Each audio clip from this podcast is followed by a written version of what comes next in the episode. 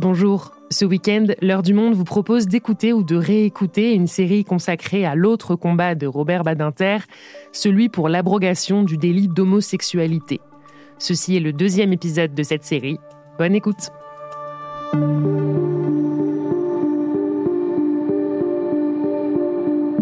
Bonjour, je m'appelle Jean-Guillaume Santi et il est l'heure du monde. les homosexuels semblent souffrir de répression. Ça symbolisait une discrimination honteuse, inacceptable. Nous sommes des citoyens comme les autres. Aujourd'hui, notre deuxième épisode consacré à l'abrogation de ce que l'on a appelé le délit d'homosexualité il y a seulement 40 ans une discrimination de l'âge de la majorité sexuelle qui a permis aux autorités d'arrêter et de poursuivre en justice des hommes gays pour ce qu'ils étaient. Hier, nous vous racontions la France des années 60 où l'homosexualité était tabou et réprimée, mais dans les années 70, un vent de libération se lève. Après les émeutes de Stonewall à New York, des mouvements militants homosexuels apparaissent et dénoncent la discrimination et la répression. Comment l'affaire dite du Manhattan a-t-elle fait date dans la lutte pour les droits des homosexuels en France? Et comment par la suite le délit d'homosexualité a-t-il été abrogé en 1982 Ariane Chemin, grande reporter au Monde, signe une série de cinq articles sur cette histoire oubliée. Elle nous raconte. Homo, les années clandestines. Épisode 2, Ne plus se laisser faire. Un épisode écrit et produit par Cyrielle Bedu et Clément Baudet. Réalisation, Florentin Baume.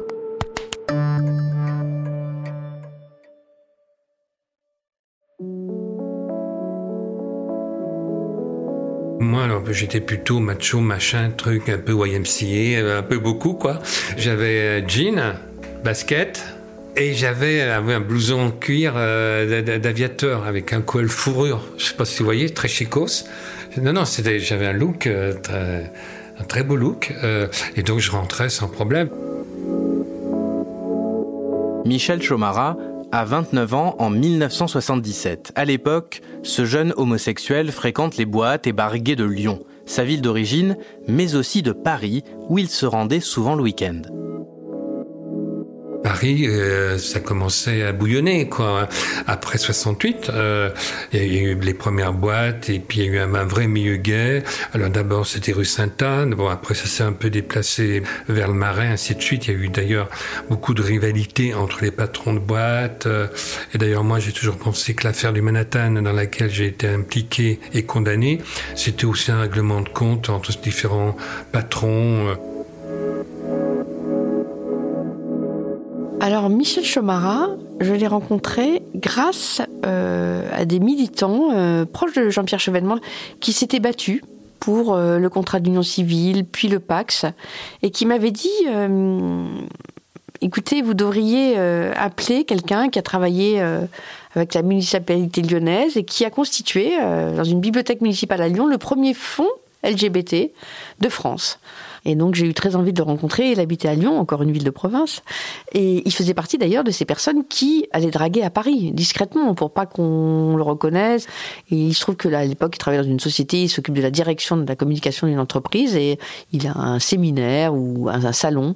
Le soir, il décide d'aller au Manhattan, qui est l'un de ces bars, euh, nouveaux bars euh, gays de Paris, qui essayent de copier un peu les habitudes américaines. D'ailleurs, le nom le prouve à l'époque, il y a un Judas et quelqu'un qui regarde euh, qui veut rentrer dans la boîte de nuit. Euh, l'un rentre, l'autre pas, et Michel Chomara rentre. Donc certains restent, mais ils sont rares, euh, prendre une simple consommation au rez-de-chaussée. Beaucoup descendent dans les caves, qui sont à la fois sombres, pas aérées, enfumées, puisque tout le monde fume à l'époque, et les fameuses backrooms, et là, tout est permis, tout est possible. Le soir du 25 mai 1977, Michel Chomara est justement dans la backroom du Manhattan. Mais ce jour-là, les habitués du lieu ne sont pas seuls. Des policiers ont infiltré le bar. Ce sera le début d'une nuit qui bouleversera la vie de Michel Chomara. Et donc voilà, on était tous euh, en train de s'amuser et je pense en effet qu'il y avait des policiers qui s'amusaient avec nous parce qu'ils avaient le, look, le fameux look coco, le, look euh, YMCA, euh, bref. Et donc je me rappellerai toujours le cri police, vraiment police. La lumière s'éclaire, police. Bon, on essaye les uns les autres de se rhabiller tant bien que mal parce qu'on était vraiment à poil. Et moi, j'ai pensé, euh, je sais pas pourquoi, je pensais que c'était une descente de, de flics euh, pour des histoires de drogue. Ceux qui sont arrêtés, on est 11 clients, le- le- le- les deux patrons, les deux serveurs, bref. Ils avaient je sais pas combien de camions pour embarquer euh, euh, près de 15 personnes en tout. Donc vous vous rendez compte le nombre de policiers et de camions qu'il y avait? On me menotte, on m'embarque au quai des Orfèvres. Je pense d'imaginer le mythe de grimper les, monter les, marches où tous les plus grands truands euh, de, de France et de la planète sont passés avant d'être, la plupart d'être guillotinés. Là aussi, je trouvais ça mais tellement disproportionné. Il n'y avait aucune provocation, tous les gens étaient majeurs, tout le monde savait euh, ce qui s'y passait, on était tous consentants, et au-delà du consentement, on en prenait plein de plaisir.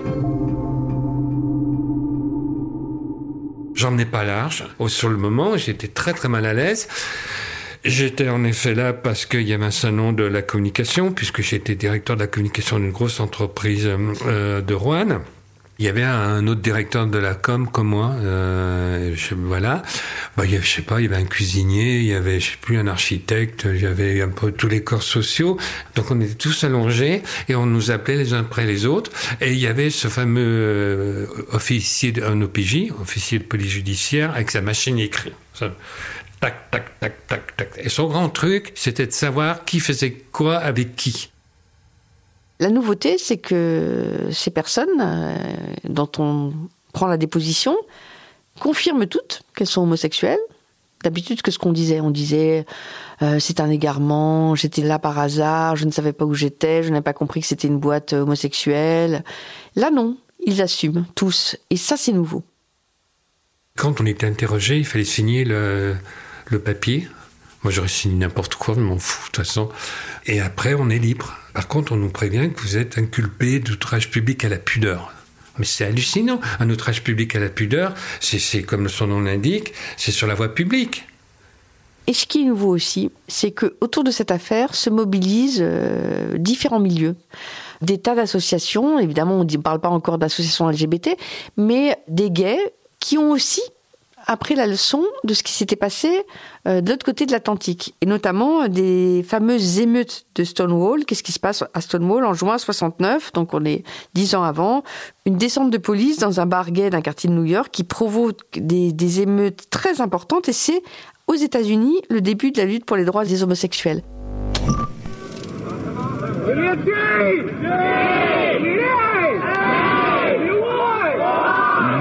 Pride, Gay Liberation, traduisons, soyons fiers d'en être, libérons-nous. Soyons fiers d'en être, homosexuels. Ces hommes, ces femmes qui manifestent devant des passants un peu interloqués sous la protection de la police avec un drapeau américain se proclament eux-mêmes pédérastes et lesbiennes. Et on pourrait dire, mais avec le recul, c'est ce que vous avez découvert et que j'ai découvert aussi, c'est que le Manhattan, on l'a rarement raconté dans l'histoire d'homosexualité comme une sorte de, de pierre blanche, alors qu'en en fait, c'est peut-être là que naît la conscience en France d'un début de lutte pour les homosexuels. Pourquoi vouloir vous faire connaître? Parce que nous ne voulons plus rester cachés. Nous voulons vivre comme tout le monde, devant tout le monde, et avec tout le monde. Qui sont les gens qui participent donc au GLH d'Amiens Tous ceux qui se sentent euh, concernés justement par le problème de la répression et de l'intolérance. Dans ces GLH, groupes de libération homosexuelle, se trouve euh, un militant euh, peu connu, euh, Jean-Paul Pouliquin. Il se trouve que je l'ai connu quand j'étais journaliste politique au Monde parce que je suivais le petit mouvement de Jean-Pierre Chevènement et il était l'un des voilà d'une des figures un peu importantes. Je me souviens d'avoir longtemps discuté avec lui et là je l'ai retrouvé euh, dans une situation complètement différente puisqu'il m'a parlé de sa vie privée, chose que j'ignorais totalement. Un homme né dans les années 50 se sentait obligé de se marier, ce qu'il a fait, euh, et a fini par devenir un militant de la cause homosexuelle.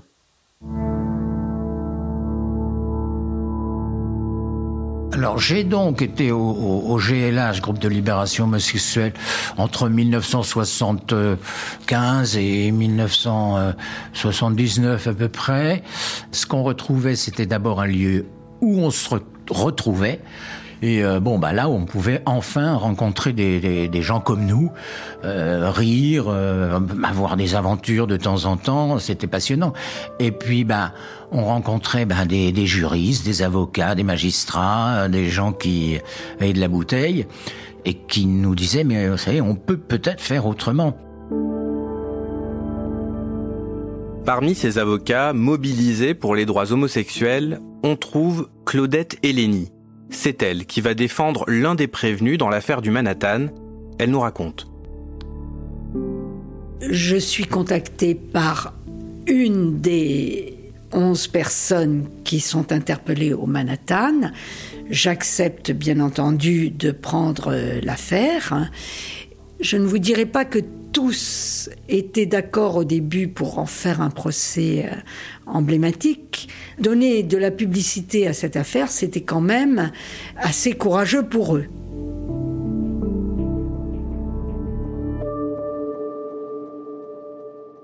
Mais les onze prévenus finissent par accepter de rendre l'affaire publique. Et pour la médiatiser, de nombreuses personnalités, parmi lesquelles Marguerite Duras, Jean-Louis Bory, Gilles Deleuze ou encore Michel Foucault, signent une tribune dans Libération dénonçant l'acharnement de la justice. Nous ne pouvons être que stupéfaits devant un tel déploiement judiciaire. Il a suffi qu'une nuit de printemps, un zèle douteux anima quelques policiers venus en dragueur faire de la provocation dans un club privé homosexuel et connu comme tel pourrait produire le délit qu'ils étaient censés découvrir. Faire perdre beaucoup d'argent aux contribuables que nous sommes.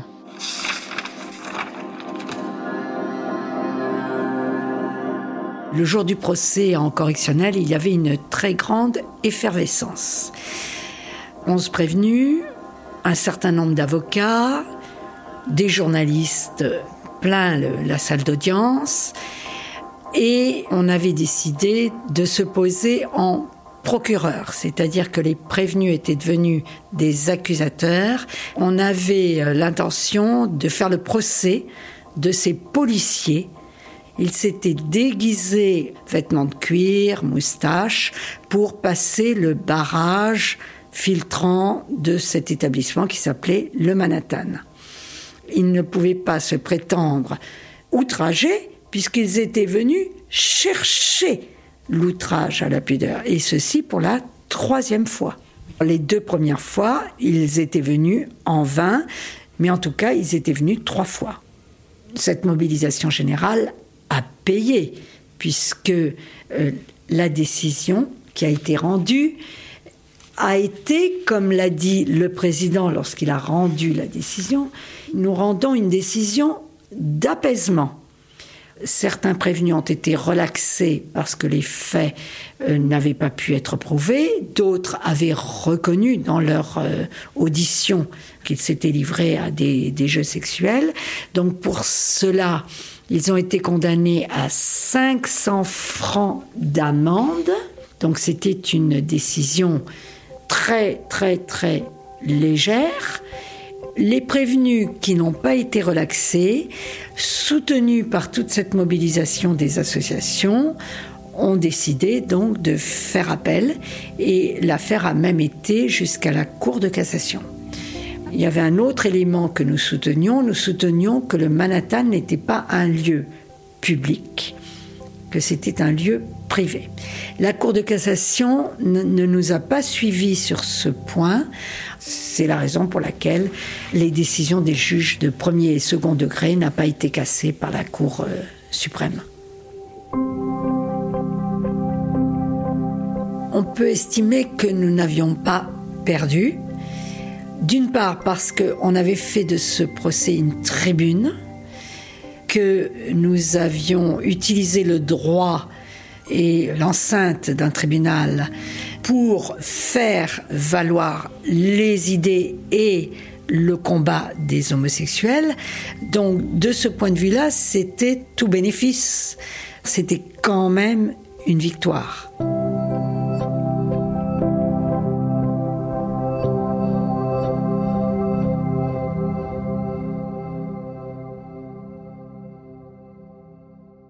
Claudette et Lénie et les autres les ont bien défendus, ils ont de peine légère.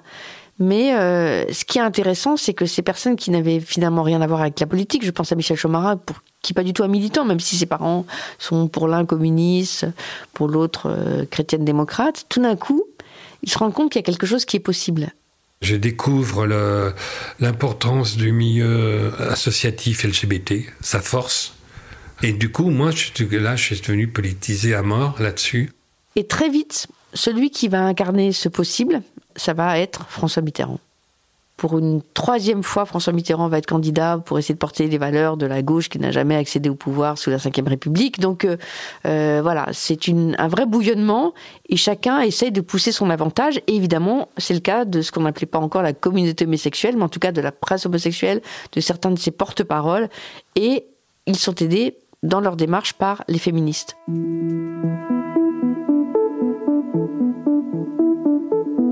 Entre les deux tours d'élection présidentielle, donc il n'y a plus que deux candidats, Valéry Giscard d'Estaing et François Mitterrand, celle qui porte les revendications féministes, Gisèle Halimi, décide d'organiser avec son association Choisir un, un, grand débat où elle inviterait, elle poserait des questions aux deux candidats en lice. Valéry Giscard d'Estaing décline l'invitation. Il ne reste plus que François Mitterrand, qui là est interrogé par euh, une série de journalistes, euh, par euh, Gisèle Halimi elle-même. Une salle archi-comble, un public attentif, sept consoeurs pour interroger pendant près de deux heures le candidat François Mitterrand sur son programme, bien sûr, mais aussi sur un grand nombre de problèmes sociaux et de vie quotidienne des femmes. La femme au travail, dans la vie politique, la violence, les mœurs, l'avortement, l'homosexualité. Et là, elle lui pose une ultime question. Si vous êtes élu, est-ce que l'homosexualité cessera d'être un délit? Et là, François Mitterrand répond d'un mot, absolument. Quand Mitterrand a été élu, je m'en souviendrai toujours, j'étais au palace, il y a une pluie de, pétales de rose qui sont tombés sur la piste, j'étais tout content et en même temps j'ai pleuré, je n'ai pas compris pourquoi.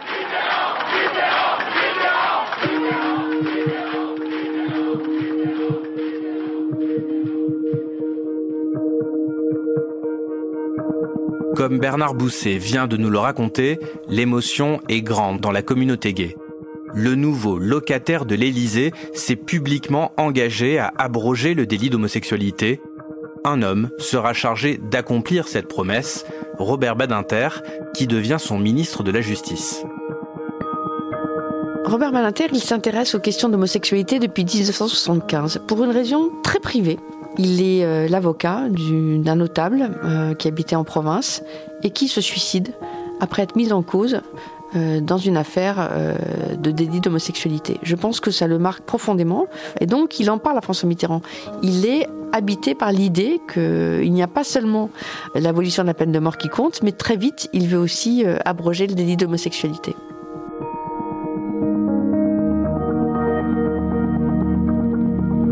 C'était quelque chose d'important, de très important, d'important en tout cas pour les milieux concernés. Ça ne dépassait pas le cadre euh, de ces milieux-là. C'était pas, euh, je dirais, un impératif moral catégorique. À mes yeux, ça l'était. Parce que ça symbolisait une discrimination honteuse, inacceptable.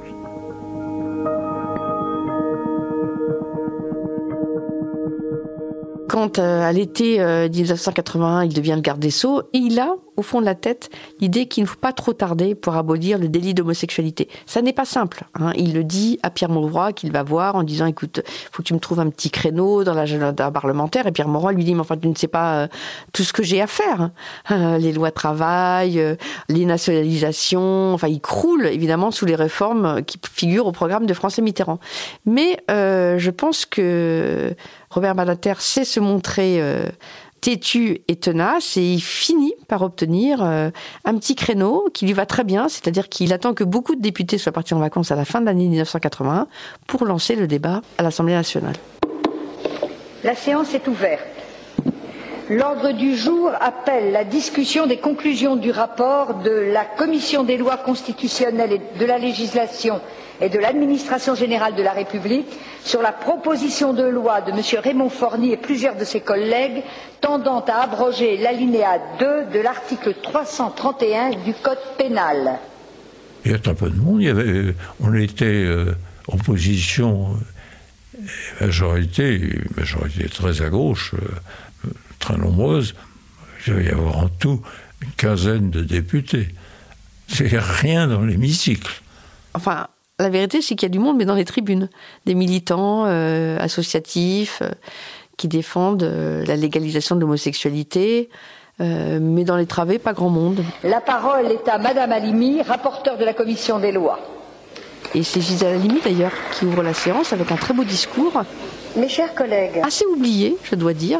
On peut se demander avec le recul comment des députés français, c'est-à-dire par définition même des femmes et des hommes, devant avoir l'intelligence de nos libertés fondamentales, puisque chargés de les défendre, ont pu légiférer pour réprimer l'homosexualité, car s'il est un choix individuel par essence et devant échapper à toute codification, c'est bien celui de la sexualité.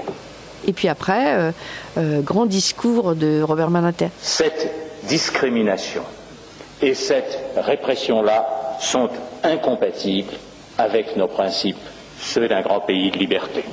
Il n'est que temps d'ailleurs, à cet égard, de prendre conscience de tout ce que la France doit aux homosexuels comme à tous ses autres citoyens dans tant de domaines. On savait que c'était euh, politiquement, parlementairement acquis. Le Sénat, lui, trois fois refusé, trois fois. Ce qui faisait que, bien des années après, quand euh, je suis devenu moi-même sénateur, je leur rappelais toujours, à chaque fois qu'ils se voulaient les défenseurs et les parangons de liberté, je dis, pas moi. Rappelez-vous l'automne 1981 et tout le printemps lequel vous avez constamment refusé la suppression du délit d'homosexualité.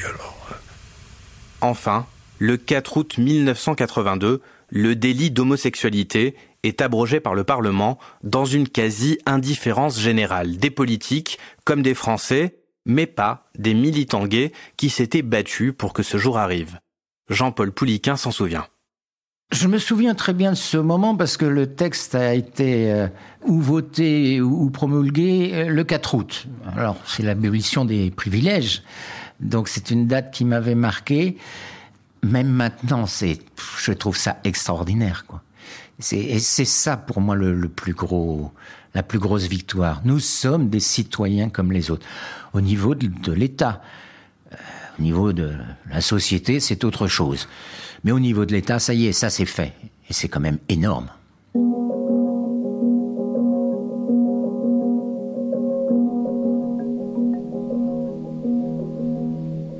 La plupart des homosexuels que je fréquentais dans les, bars, les boîtes de nuit, etc., ma foi s'en foutait un petit peu, quoi. Mais moi, j'étais tellement, mais tellement content. J'étais dans un, un bar qui recevait au moins 1000 clients par jour. Et j'étais très pote avec le patron. J'ai dit, allez, c'est pour mon compte. Tournée générale. Et alors là, bah, il y en avait quand même pour, pour 10 000 francs. Le patron me dit, bon, je sais bien que tu pourras pas les payer. Bah non. Il dit, bon, allez, t'en paieras quand même la moitié. Je dis, je peux pas en plus. Il dit, bon, allez, je t'embauche un mois. Et tu paieras tes 5000 balles. Donc oui, ça m'a bien marqué, mais je l'ai pas regretté. hein. J'ai fait la fête pendant un mois.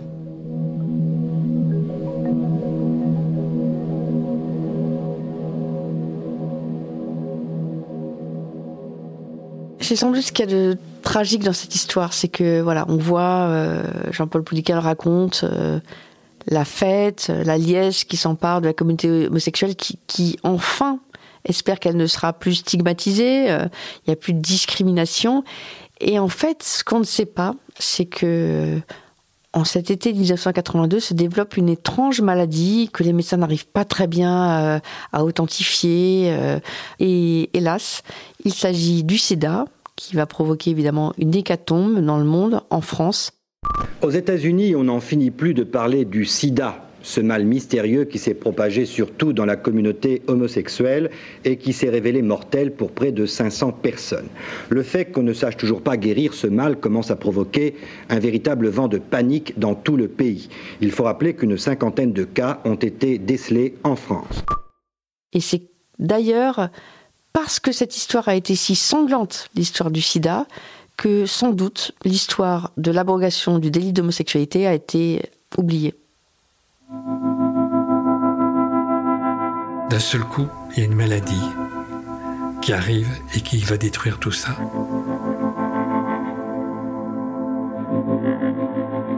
Quand on a vu les unes des journaux en parlant du cancer gay, pour moi, c'était reparti.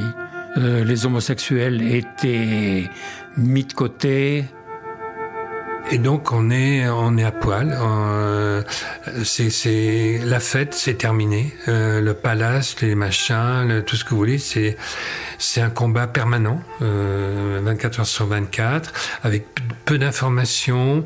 Euh, on est livré à nous-mêmes. Euh, on n'a pas d'appui, très peu, euh, le corps médical euh, est complètement dépassé. Alors le milieu gay ne sait pas sur quel pied danser.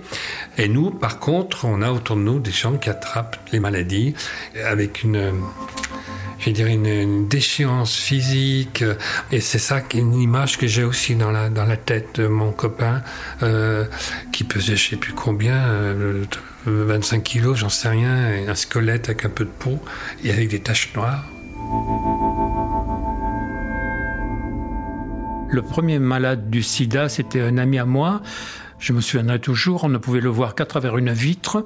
L'infirmière rentrait avec euh, un scaphandre et un masque et personne ne pouvait le voir. je me souviens, il était dans son lit là, on le regardait. C'était toutes les semaines, euh, on allait euh, au Père Lachaise au crématorium. Moi, j'ai perdu tous mes amis. Je suis un rescapé. J'ai retrouvé des photos où on était 14 à table, il ne reste que moi sur les 14. Donne une responsabilité de parler, comme je l'ai dit plusieurs fois, au nom de tous ceux qui sont plus là, qui sont partis dans des conditions mais terrifiantes, que ce soit par la répression, que ce soit par le sida, que, et ça continue. Hein, je veux dire, il faut pas croire que tout se passe bien. Et moi, je n'arrête pas de dire aux jeunes attention, attention, attention. Vous savez les fameuses phrases. Si vous connaissez pas votre histoire, vous êtes appelé à la revivre. Et surtout le poème d'Éluard si l'écho de ma voix faiblit, vous périrez.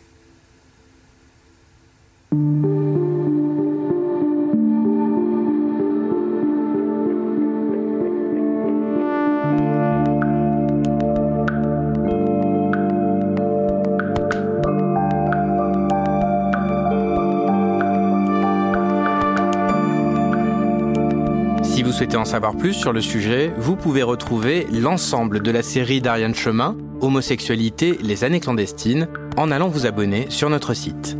C'est la fin de L'heure du monde, le podcast quotidien d'actualité proposé par le journal Le Monde et Spotify.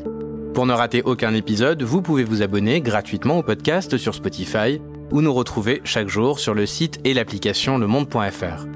Si vous avez des remarques, suggestions, critiques, n'hésitez pas à nous envoyer un email à l'heure du monde, @lemonde.fr. L'heure du monde est publiée tous les matins, du lundi au vendredi. On se retrouve donc très vite. À bientôt.